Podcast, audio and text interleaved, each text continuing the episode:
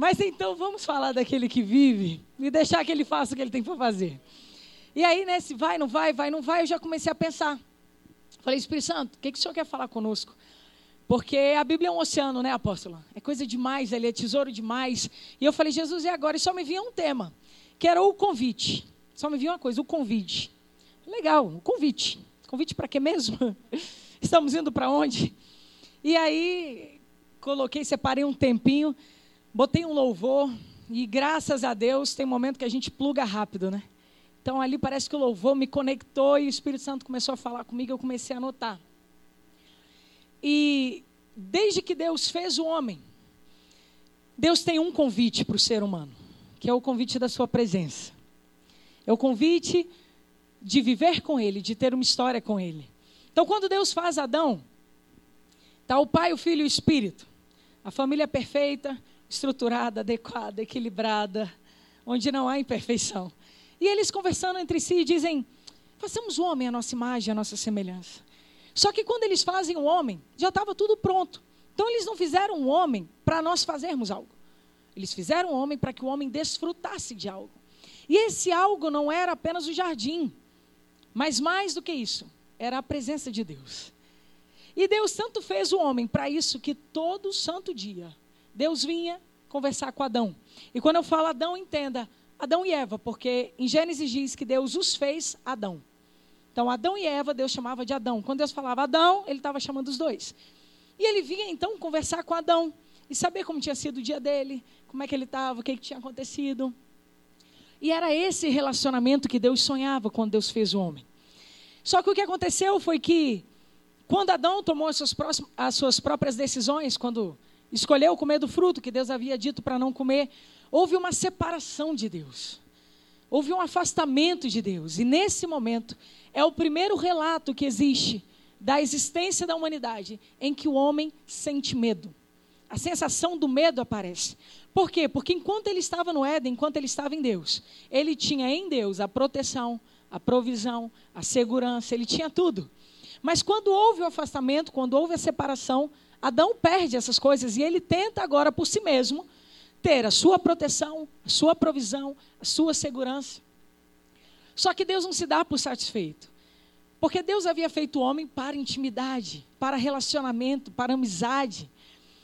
E então Deus começa a procurar sobre a terra homens que temessem a Ele e com quem Ele fez alianças. Então nós tivemos a, a primeira aliança adâmica, nós tivemos a aliança abraâmica, noética, tivemos a, a, aliança abraâmica, depois mosaica, davídica e por fim a messiânica. Então, em todo o tempo, Deus procurava homens para fazer alianças, para que através desses homens Deus revelasse a eles o caminho de volta à presença de Deus, ao lugar de relacionamento, de comunhão. Só que o que aconteceu? A partir do momento em que o ser humano saiu da presença de Deus, ele agora não conseguia voltar por si mesmo. Sozinho ele não conseguia voltar. E ele tentava, mas não era suficiente, nunca era suficiente. Mas nessa última aliança, que é a eterna e nova aliança, feita através de Cristo, tudo muda. Porque nós não cantamos nesse culto, foi no outro, que nós cantamos aquela música maravilhosa, esse nome é. E tem um refrão que diz assim: é, o céu, não vou saber falar exato, mas assim, o céu não aguentou ficar sem filhos os filhos que Deus havia feito e não estavam. Então o céu veio até nós. Agora pensa isso. João capítulo 1 diz que ele era o verbo, e o verbo estava com Deus, e o verbo era Deus. E ele tabernaculou e veio viver entre nós. Então, quando Deus fez todas as coisas, Deus dizia: haja luz, haja firmamento, haja separação entre terra e água, haja e havendo. Então, Deus Pai pronunciava, o Verbo era Cristo e o Espírito pairava e fazia acontecer. A unidade deles é perfeita, eles fazem tudo junto. E esse verbo, um dia, se torna concreto. Esse verbo um dia se torna palpável. E então o verbo se torna carne, que é Cristo. Porque Deus viu que a comunicação entre o céu e os profetas, o céu e os juízes, o céu e os reis, não estava sendo suficiente. Então, peraí, se nós fizemos o homem para estar conosco, nós precisamos trazê-lo a qualquer custo. E qual vai ser o custo? O custo vai ser ir até eles e falar a linguagem deles. Falar de forma que os ouvidos de fato ouçam, que os olhos nos vejam e que eles compreendam e possam agora voltar para junto de nós. Então vem Jesus. E Jesus vem os seus 30 primeiros anos, ele passa desapercebido, se eu posso assim dizer. Eu imagino que ele não era desapercebido para quem morava junto. Porque uma criança que não adoecia, que obedecia, uma mãe que não precisava se esgoelar, só aí já era um milagre. Só tem alguma coisa errada com essa criança. É um ser diferente. Mas ele é um sonho. E ele passa os seus 30 primeiros anos no anonimato. Mas ao trigésimo ano ele começa o seu ministério. E ele começa o seu ministério de uma forma interessante, que é convidando pessoas. Então, o tema hoje é o convite. Jesus passa pelas pessoas e as convida. Agora, vamos ler, vamos lá, Mateus 9, versículo 9 a 13. A primeira parte do convite que Jesus faz é a segui-lo e conhecê-lo. Mateus 9, de 9 a 13, diz assim: Enquanto Jesus caminhava, viu um homem chamado Mateus, sentado onde se coletavam impostos. Siga-me, disse-lhe Jesus. E Mateus se levantou e o seguiu. Pode segurar aí um pouquinho. Vamos parar para pensar aqui num negócio assim, porque às vezes a gente passa batido nos textos. Jesus está andando e Mateus está num dia normal seu, de trabalho, como você vai ter amanhã. Você vai se levantar, se vestir, ir para o seu trabalho. E Jesus passa onde Mateus estava trabalhando. Jesus vira para ele e diz: segue-me. E diz a Bíblia que Mateus larga o que ele estava fazendo e segue Jesus. Primeira coisa que eu penso, que voz é essa que toca não só os ouvidos, mas o coração das pessoas? Porque se uma pessoa passa hoje por mim, que eu não conheço, e diz, segue-me, o máximo que eu vou fazer é dar uma olhada, provavelmente um sorriso e pensar, é louco. E eu não vou me mexer. Mas aquela voz era diferente. A sua voz, ela é, ela é parte da sua identidade, porque não tem outra igual. A sua voz é como a sua digital. Não tem igual. Pode ser parecida, mas não tem igual. E a voz de Jesus, então, eu fico pensando como era essa voz. A peleja aqui está um pouquinho grande, mas vai dar tudo certo. Como era a voz desse Deus que criou todas as coisas? Que voz era essa? Que ele passava pelas pessoas, dizia: segue-me. E as pessoas paravam tudo o que elas estavam fazendo e seguiam a Jesus. Versículo 10. Mais tarde, na casa de Mateus, Jesus e seus discípulos estavam à mesa, acompanhados de um grande número de cobradores de impostos e pecadores. Galera, bem legal. Cobradores de impostos e pecadores. Se você quiser chamar para sua próxima festa. Versículo 11. Quando os fariseus viram isso, perguntaram aos discípulos: Por que o seu mestre come com cobradores de impostos e pecadores? Jesus ouviu o que disseram e respondeu: As pessoas saudáveis não precisam de médico mas sim os doentes. E o 13, e acrescentou: agora vão e aprendam o significado da, da passagem das Escrituras. Quero que demonstrem misericórdia e não que ofereçam sacrifícios, pois não vim para chamar os justos, mas sim os pecadores. Algumas versões dizem os pecadores ao arrependimento. Então veja só. Primeiro Jesus passa por Mateus e chama. E aquela voz, de uma forma inexplicável, como um imã, conecta o espírito de Mateus a ele. E Mateus o segue. Mas não para aí, não para em segui-lo. Jesus quer um relacionamento íntimo, como ele tinha previsto lá na criação. Então ele vai para a casa de Mateus. Fala: Não, vamos lá, posso ir lá na sua casa? quero estar contigo. Só que essa voz e esse imã que Jesus carregava, que era a presença de Deus, atraiu não só Mateus, mas os seus amigos de profissão que trabalhavam com ele foram, e outros pecadores. E os fariseus, quando olham aquilo, dizem: Uai, mas ele senta com cobradores de impostos e, e pecadores? E Jesus, ouvindo isso, responde a eles: Eu vim para os doentes, porque os, os sãos não precisam de médico. Eu vim não para os justos, porque os fariseus se achavam justos pelas obras que faziam, pela lei que seguiam. Mas ele diz: Eu vim atrás dos pecadores para levá-los ao arrependimento. E arrependimento fala de mudança de mentalidade. Arrependimento não fala de lágrimas, pode envolver lágrimas, mas fala de uma mudança de atitude, de uma mudança de caminho, de uma mudança de entendimento, de uma metanoia, de uma chave dentro de nós que vira e a nossa vida é mudada. Como exemplo disso, nós temos Zaqueu, que sobe numa árvore por ser pequeno, porque ele queria ver Jesus, ele só queria ver Jesus. Mas quando Jesus olha para ele e diz: Zaqueu, desce daí. Fico pensando, Zaqueu, pensando, sabe meu nome? Você que é o famoso e sabe meu nome? Porque hoje importa comer na tua casa. Mais uma vez, Jesus vai para casa de Zaqueu. E Jesus vai para casa de Zaqueu e começa a conversar. E na conversa de Jesus, Zaqueu diz assim: Mestre, metade dos meus bens eu vou doar. E se alguma coisa eu roubei alguém, para ele estar tá falando isso, ele já imaginava que ele tinha roubado, né? Você não fala uma coisa assim, né? Se porventura eu roubei alguém, eu restituirei. Jesus vira para ele e diz assim: Hoje houve salvação nessa casa. Porque houve mudança de coração, houve mudança de mentalidade, houve mudança de caminho, houve mudança de rota. E é isso que Jesus está falando àqueles fariseus. Eu não vim para os que se acham certinhos, eu vim para os que estão perdidos, porque eu vou levá-los de volta à casa do meu Pai, de onde eles nunca deviam ter saído. Então, o primeiro convite de Jesus é para que nós sigamos e o conheçamos. Ele não quer só que você siga, ele não quer seguidores. Só um seguidor no Instagram, para quê? Você saber da vida de Jesus e na casa de quem ele está almoçando hoje? Não. Jesus quer relacionamento contigo. Jesus quer entrar na tua casa e na convivência com Ele mudar a tua história. Esse é o convite dele. Lucas, capítulo 8, versículo 38 e 39, fala de um homem eu vou ler o final e depois eu conto o início, só para estimular neurônio, tá? Vamos lá. O homem que tinha sido liberto dos demônios suplicou para ir com ele.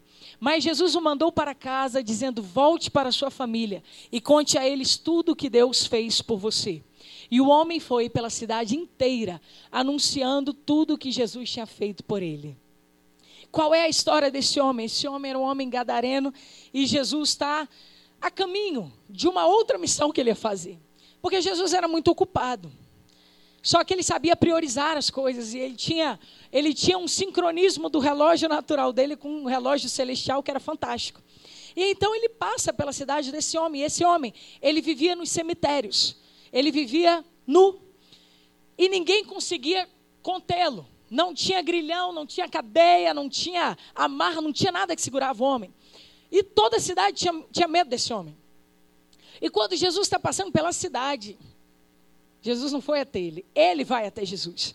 E quando ele vai até Jesus, os espíritos malignos que estavam naquele homem começam a reconhecer em Cristo quem ele era.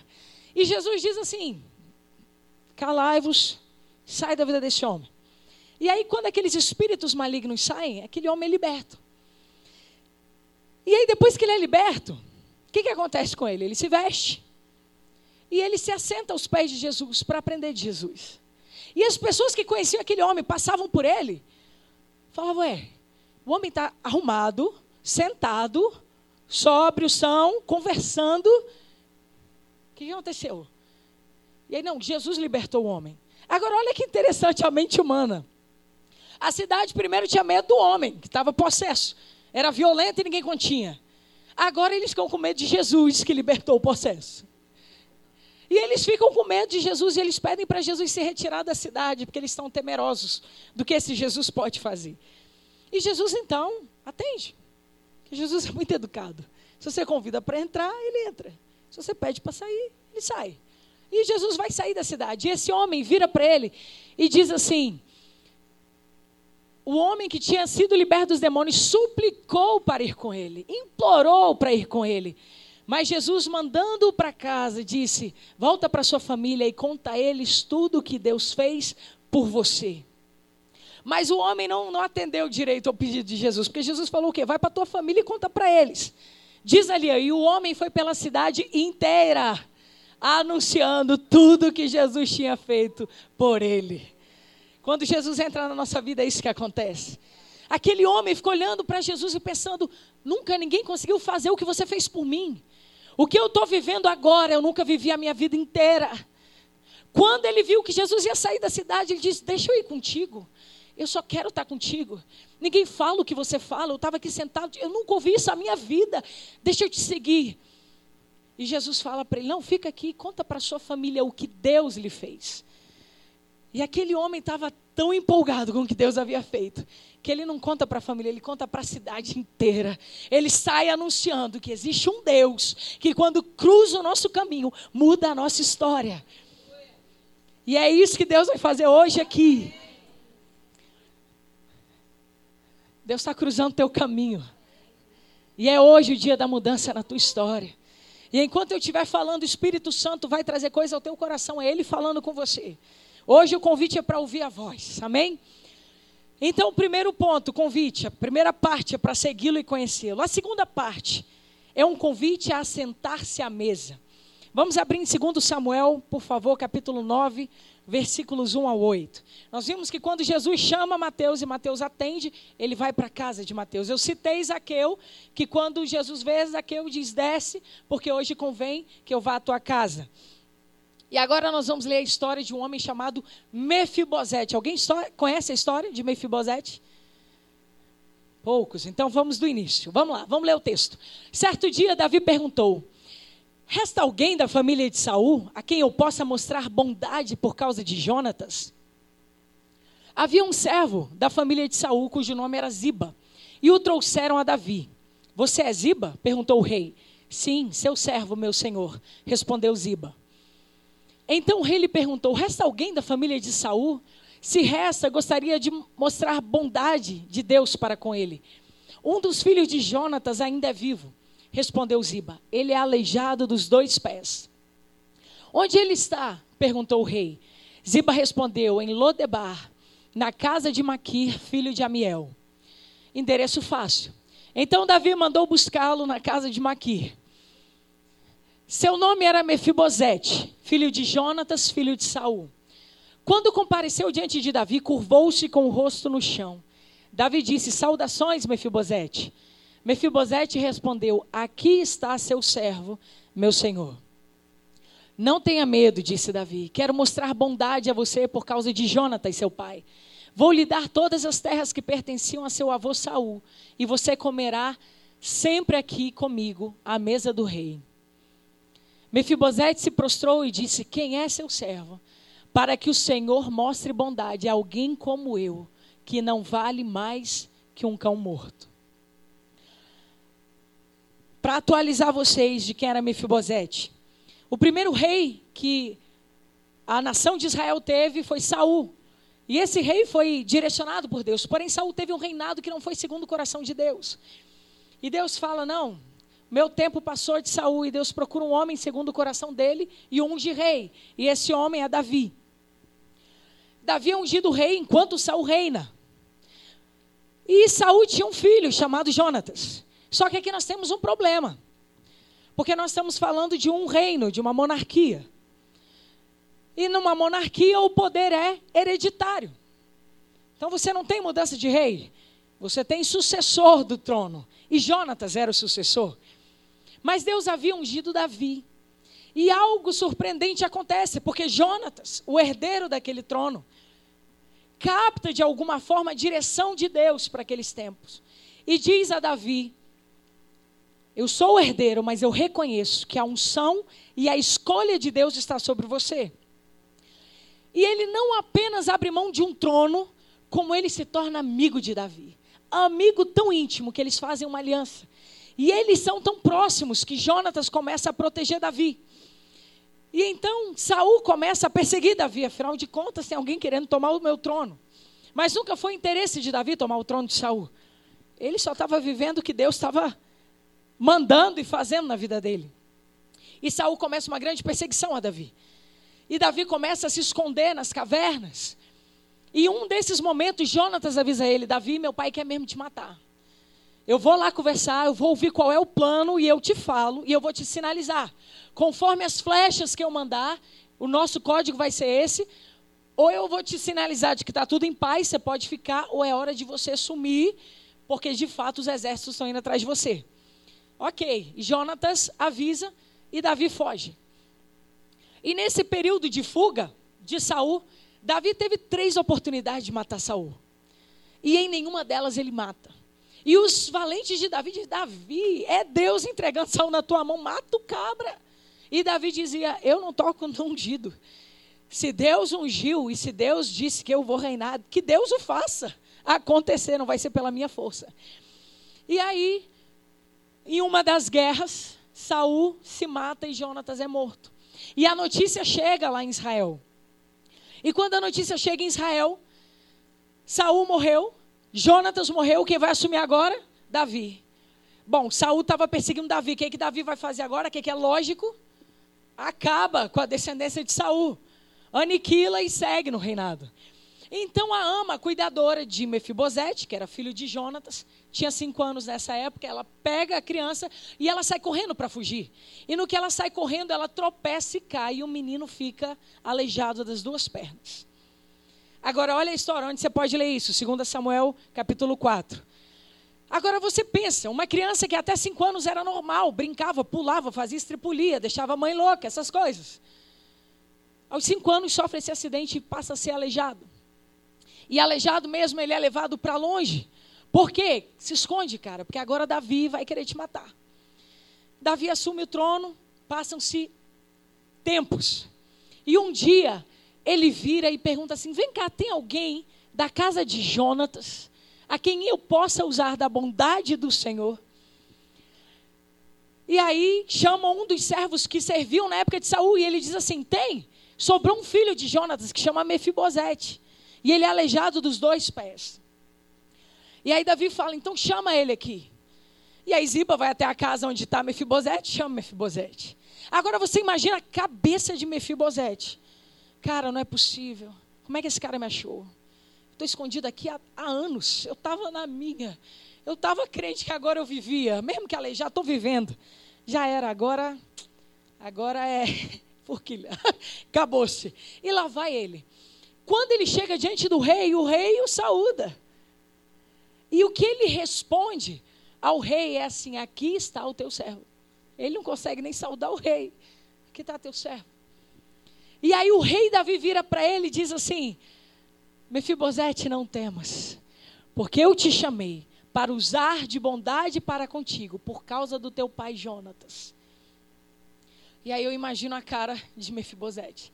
E ele pergunta, mas por que alguém como eu, que vale o mesmo que um cachorro morto, seria alvo da bondade? Só que Jonatas tinha aliança, Davi tinha aliança com Jonatas.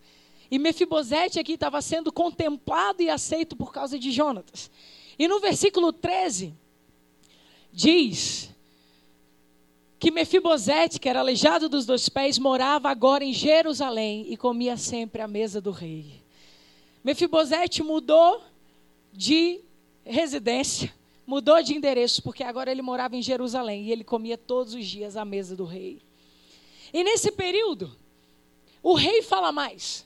Nós lemos ali tudo que era herança de Saul, devolve a Mefibosete.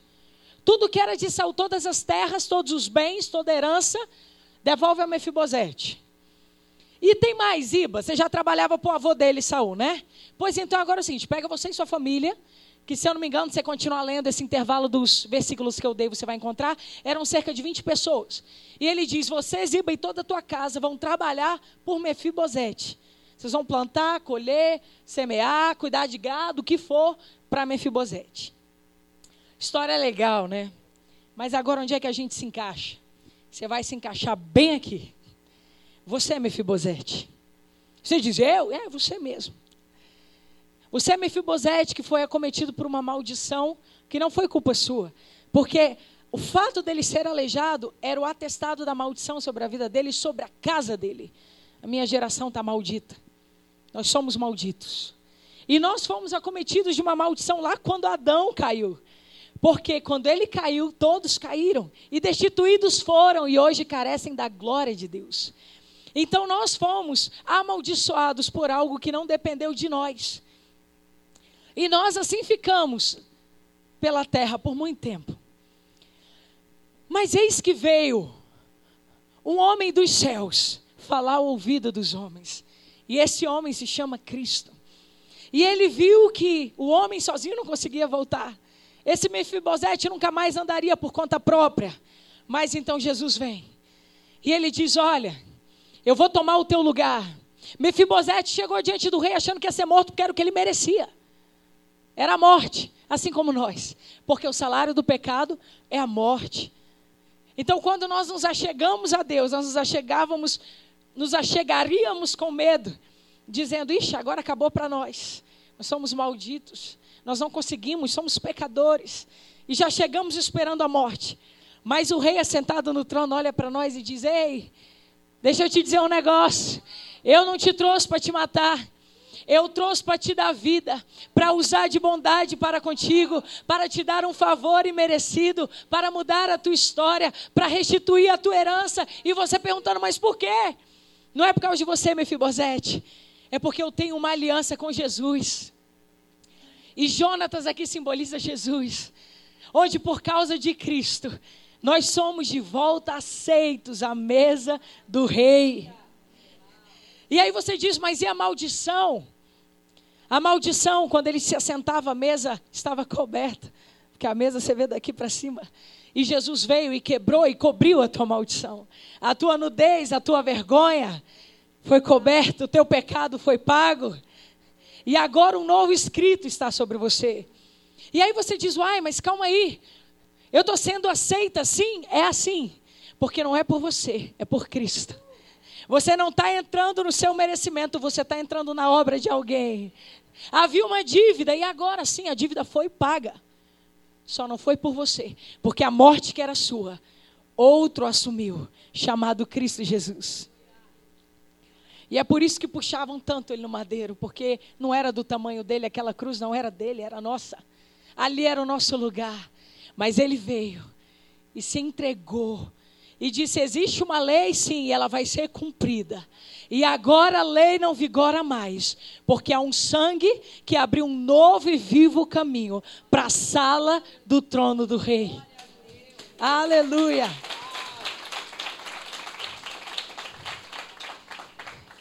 E aí você pensa, mas, mas é assim só porque é assim? É assim porque é assim. Porque num reino importa a vontade do rei. Num reino não é democracia, eu voto a favor ou contra. Não, no rei. Mefibosete, Ziba, todos os que ali ouviam. Sim, Senhor, será feito conforme a sua vontade. Porque o rei manda. E acabou. O decreto do rei é a sua vontade soberana. E o decreto do rei, na sua direção, é um decreto de restituição, de aceitação, de quebra de maldição, de herança e de relacionamento restituídos. Vocês entendem que pelas nossas obras era para nós permanecermos eternamente longe, mas por causa dele, porque ele veio e assumiu o nosso lugar ele se fez, Cristo se fez ponte entre nós e Deus. E aí Paulo diz: agora e só agora, depois de Jesus, você pode entrar confiadamente na sala do trono. Porque quando ele olha para você, ele não está pensando em você, ele está pensando em Cristo. Mefibosete diz: o que, que eu valho? Eu não valho nada. É o mesmo que um cão morto. O que, que vale um cão morto? Vivo já vale só para companhia, né? Não dá leite, não dá. Só companhia. E que dirá morto? Mas o rei vira para ele e diz assim: Mefibosete, eu não estou olhando para você, eu estou me lembrando do teu pai com quem eu tinha aliança. Meu amigo Jonatas, e por causa dele, tudo que era herança tua é restituído. Jesus olha para nós e diz: Eu não estou olhando para o seu esforço. Eu não estou olhando para o que você pode ou não fazer. Eu estou olhando para o que o meu filho Jesus fez por você. E pela minha aliança com Ele. E pelo meu amor a Ele. Você é bem-vindo. Pode entrar, que o lugar é seu assente à mesa com o cordeiro. E ele diz: Eu não quero só que você pegue a comida, eu quero me assentar à mesa e comia à mesa do rei. Versículo 8. Você volta para mim? Eu acho que é o 8. Que diz que ele assentava-se com o rei à mesa. 7. Versículo ali no final. E você comerá sempre aqui comigo à mesa do rei. Deus não monta um banquete só para você servir. Ele diz: Eu quero estar com você.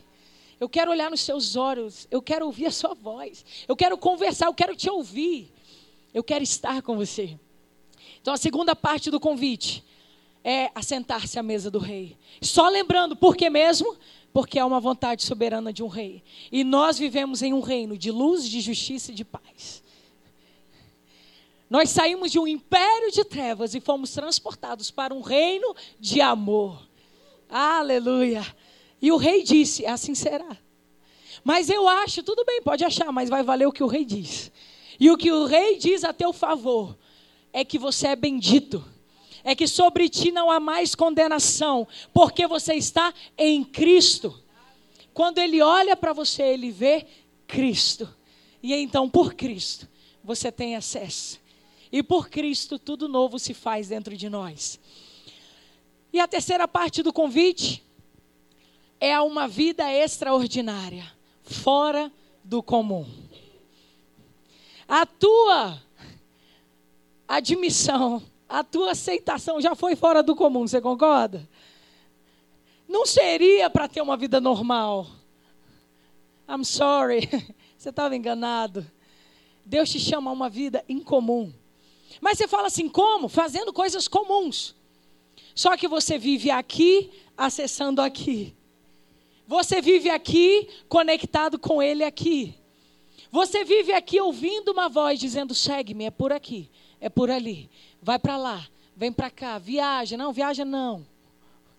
Ano passado, hoje nós estivemos na casa dos pastores Vanderianes, celebrando um ano do livramento que Deus deu a ele quando ele passou por aquele infarto e Deus o livrou.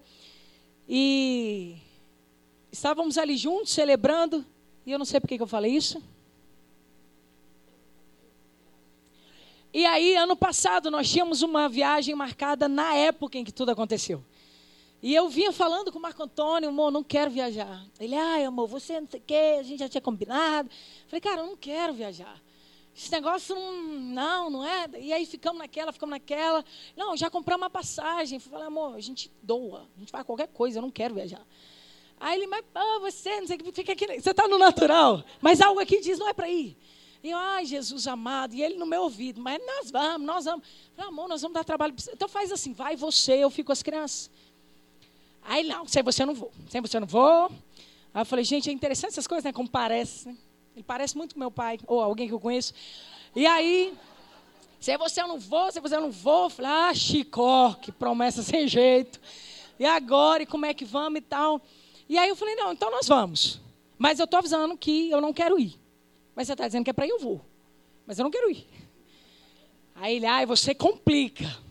E aí, acho que um dia antes, ou dois, não sei, foi quando aconteceu. Né, o susto que nós tivemos com o Vander. E aí ele já ligou, desmarcou, e até pelo motivo a gente conseguiu alguns ressarcimentos, outra parte perdeu e tal. E aí, graças a Deus, Deus deu o livramento, estava tudo bem. Passamos ali uns dias acompanhando a recuperação dele e tal. E aí eu nem me lembrava. A hora que tudo passou, que a adrenalina baixa, tá tudo bem, vai ficar muito bem por muitos anos, em nome de Jesus. Aí ele falou: É por isso que você não queria ir, né?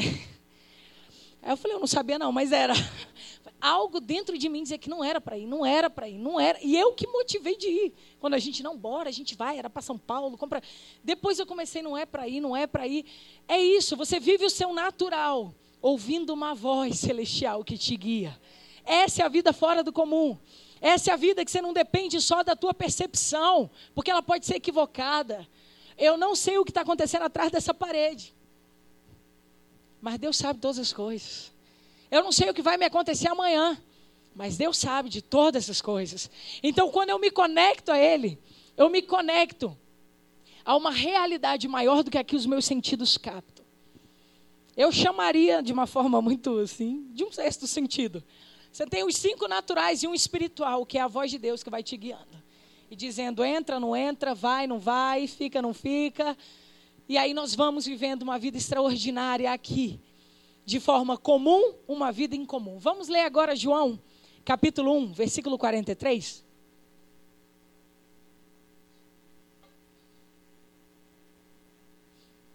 João 1, 43. No dia seguinte, Jesus decidiu ir a Galileia. Encontrou Filipe e lhe disse: Siga-me. Segure ele aqui, por favor. Se você ler os versículos anteriores, Jesus estava falando às multidões, as multidões o seguiam. Jesus era muito ocupado. E aí, porque às vezes a gente acha que não dá para fazer as coisas porque a gente é muito ocupado, né? Deus gosta dos ocupados. Porque os ocupados arrumam um jeito de fazer. Agora, o desocupado, pense em você de férias. Você está sem fazer nada. O que, que você quer fazer? Nada. Não me pede para comprar pão, não quero sair daqui.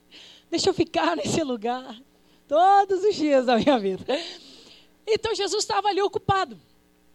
E aí o, o, relógio dele daqui era, era sincronizado com o relógio do céu. E ele vira para os discípulos e diz: Nós precisamos ir agora. Na minha outra, na, na Bíblia que eu tenho em casa, ele diz assim: E naquele instante, ele diz: Vamos para Galileia. Eu fiquei pensando: por que tinha que ser naquele instante? Porque ele queria encontrar Felipe.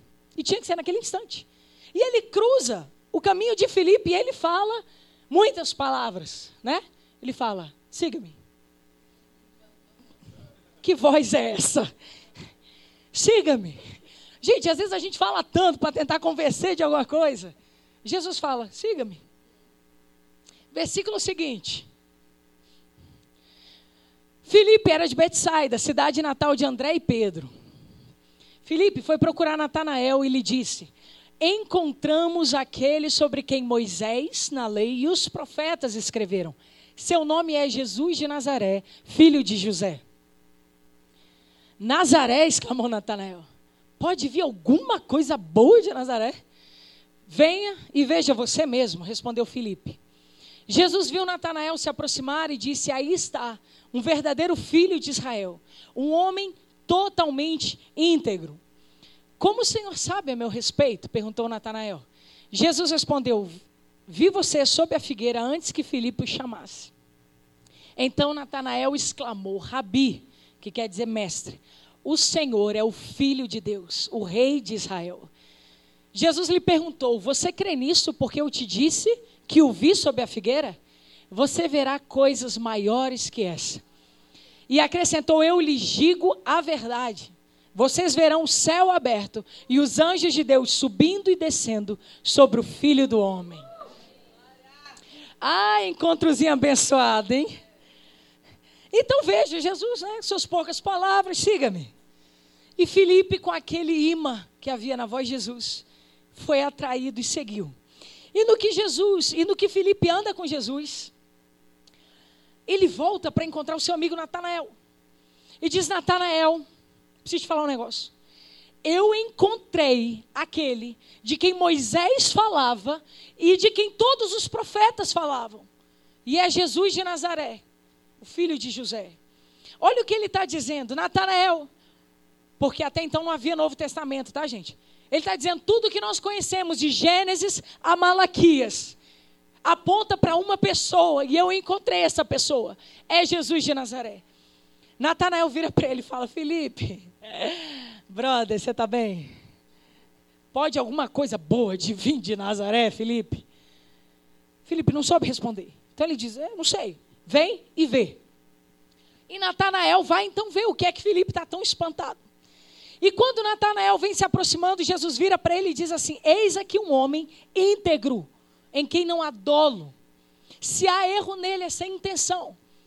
Agora veja só, para Jesus dizer, eis aqui alguém íntegro, é porque o cara era. Porque quando o homem, o menino rico vem para ele, o que eu preciso fazer para ser salvo? Ele diz, segue os mandamentos. Ah, eu já faço tudo isso. Jesus olha para ele, faz mesmo, é? Então faz assim, pega as tuas riquezas, vende, dá aos pobres e me segue. Aí não deu. Aí o menino ficou triste, foi embora. Falei, não, né? Deu não. Então, quando Natanael chega, Jesus olha para aquele cara e diz: Eis aqui um homem íntegro. Jesus era um homem raio-x, gente.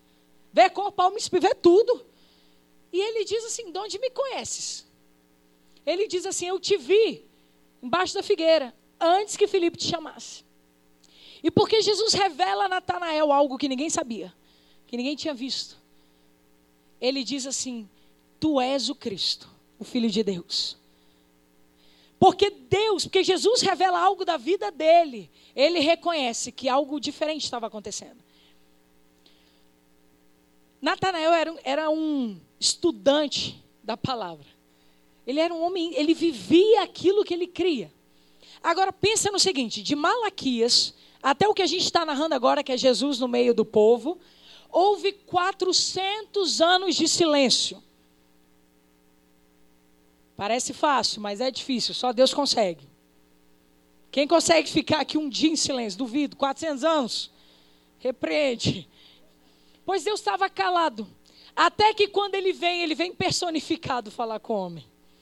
E aí, quando Natanael percebe que ele é o filho de Deus, Jesus vira para ele e diz assim: Natanael, porque eu revelei tua vida, porque eu estou falando disso aqui, você crê? Pois agora que você crê, agora que foi ativada a fé dentro de você, eu te digo que coisas maiores você vai ver. Porque o que você precisa para ver o reino de Deus é fé.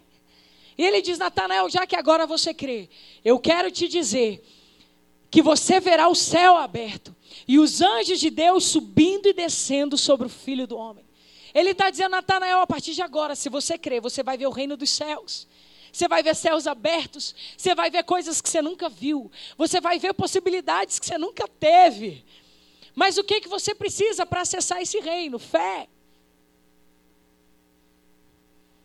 E os céus estão abertos sobre você. Hoje o apóstolo falou é sobre o filho do homem, hoje ele habita aqui. Os céus sobre a sua cabeça estão abertos e os anjos de Deus sobem e descem. Em Mateus 18, 3, diz: Em verdade vos digo que se não vos converterdes e não vos tornardes como crianças, de modo algum entrareis no reino dos céus. O que, que esse versículo está dizendo? Que se você não tiver um coração crédulo e puro, você não entra. Porque a criança, você põe ela num lugar alto. E se você é alguém da confiança dela e diz assim, pula, se ela for pequena, ela não pensa, ela se joga. E você que se vira para segurar.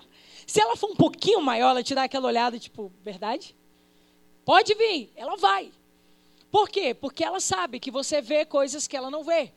Que você vê perigo que ela não vê. Que você protege ela de coisas que ela nem sabe. Que você alcança coisas que ela não alcança. Você tem uma realidade diferente da dela, então ela se joga. E é isso que Deus estava dizendo dizendo: Olha, você precisa aprender a se jogar, porque eu, Deus, vejo o que você não vê. Eu sei o que você não sabe. Eu protejo você dos perigos que você não está vendo. Quando eu disser se joga, pode se jogar. Pedro, se eu te chamar para andar por sobre as águas, pode vir. Mas Jesus, nunca estudou física, não, mestre. Não dá, ninguém anda sobre as águas. Pedro, vem. E ele diz: Se és tu, me faz ter contigo sobre as águas. Pode vir. Imagina o Pedro tocando água, vendo se está ficando duro mesmo, né?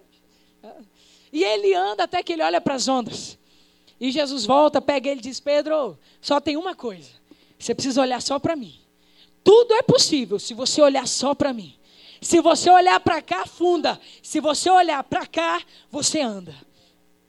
Se você olhar para mim, tudo é possível.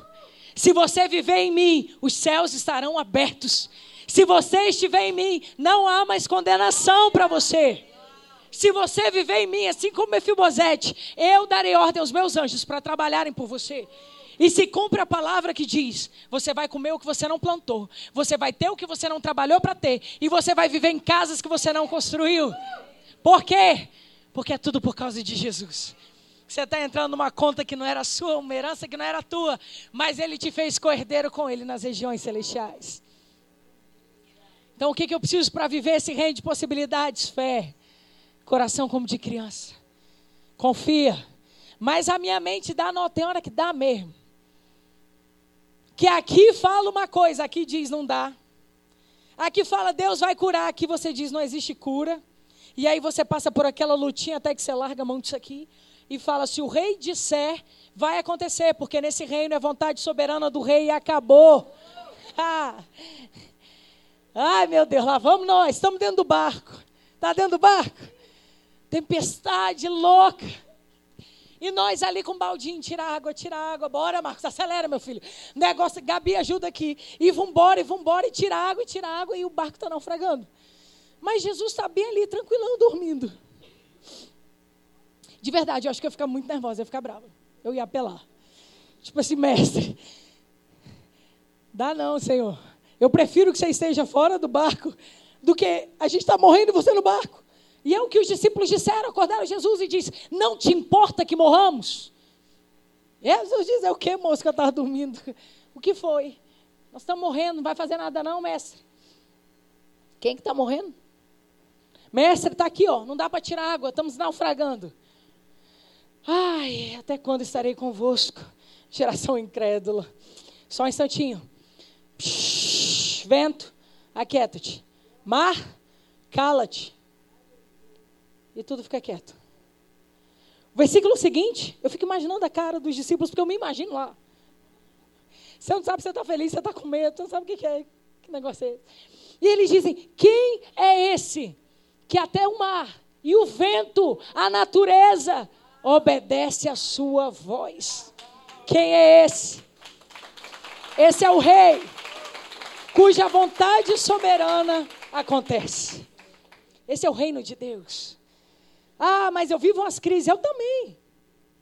Vai com crise, mas vai com Jesus. E a crise é aqui, ó. A crise é aqui. Aqui eu creio, aqui me mostra as realidades. Aqui eu creio, aqui vem as realidades. E o que, é que você precisa fazer com isso? Pega as suas realidades. Entra na sala do banquete, senta à mesa e diz para o pai: Ó, oh, Jesus, o negócio aqui está assim. E vê o que, que ele vai dizer para você. Quando nós nos assentamos à mesa dele, deixa eu dizer, a mesa dele não está aqui, não. A mesa dele está aqui, ó. E quando você se assenta com ele, você tem uma outra visão, porque você olha de cima para baixo. E de cima para baixo tudo muda. Já andou de avião? Gente do céu, nosso arranha-céu some, né? Você só vê nuvem. Ali tu entrega para Deus, fala, Jesus, se em cima ou embaixo é contigo, tá? Estou contigo. Você não tem controle nenhum de nada. E ali são os primeiros céus. Que dirá os céus do Senhor? Aqui a gente olha e diz, Deus, está um caos. Lá de cima os anjos dizem, toda a terra está cheia da glória. É um mundo de possibilidades, você só precisa crer.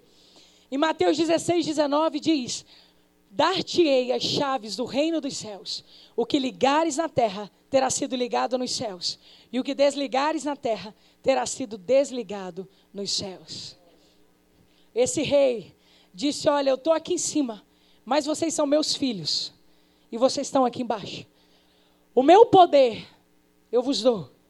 Eu dou para vocês as chaves do reino. A gente ainda não tem noção do que é isso. Pelo menos eu digo por mim. Porque senão as situações que eu ainda pelei já estavam resolvidas. É aqui que está mudando, é a metanoia que a gente vai vivendo. De glória em glória, de fé em fé. Até que de fato a gente viva tudo que foi conquistado. É passado, está feito, é direito nosso. A gente só precisa trazer. Como? Pela fé. É fé. Os surdos ouvem, os mudos falam. Os problemas têm que ir embora, as tempestades têm que se acalmar. Porque somos nós? Não. É porque o Rei da Glória está com a gente. O Rei da Glória está no barco. E ele diz: Eu vos dou a chave. O que você ligar está ligado, o que você desligar está desligado. Porque você tem o meu espírito pairando sobre a sua vida. Hoje os céus estão abertos sobre a sua cabeça. Mas o meu clamor é que Deus abra os nossos olhos para nós vermos e vivermos este reino. Para que tudo que já é nosso venha às nossas mãos. Restituição de herança, restituição de família, restituição de.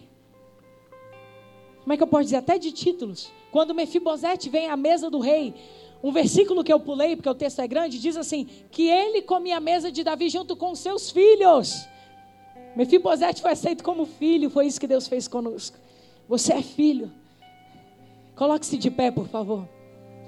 E enquanto o louvor adora, existe um convite cujo destinatário é você. Existe uma voz chamando o seu nome, mas só você pode responder. Essa resposta é só sua. E enquanto eles adoram, eu quero te convidar a fechar os seus olhos e a conversar com Deus. E a pedir, Senhor, qual é a direção para a minha vida? O que tu tens para mim? E os temores e as dificuldades que aparecerem diante de você, só apresenta diante dele. Porque o rei reina e governa. E a vontade soberana do rei sobre você já está definida. Amém?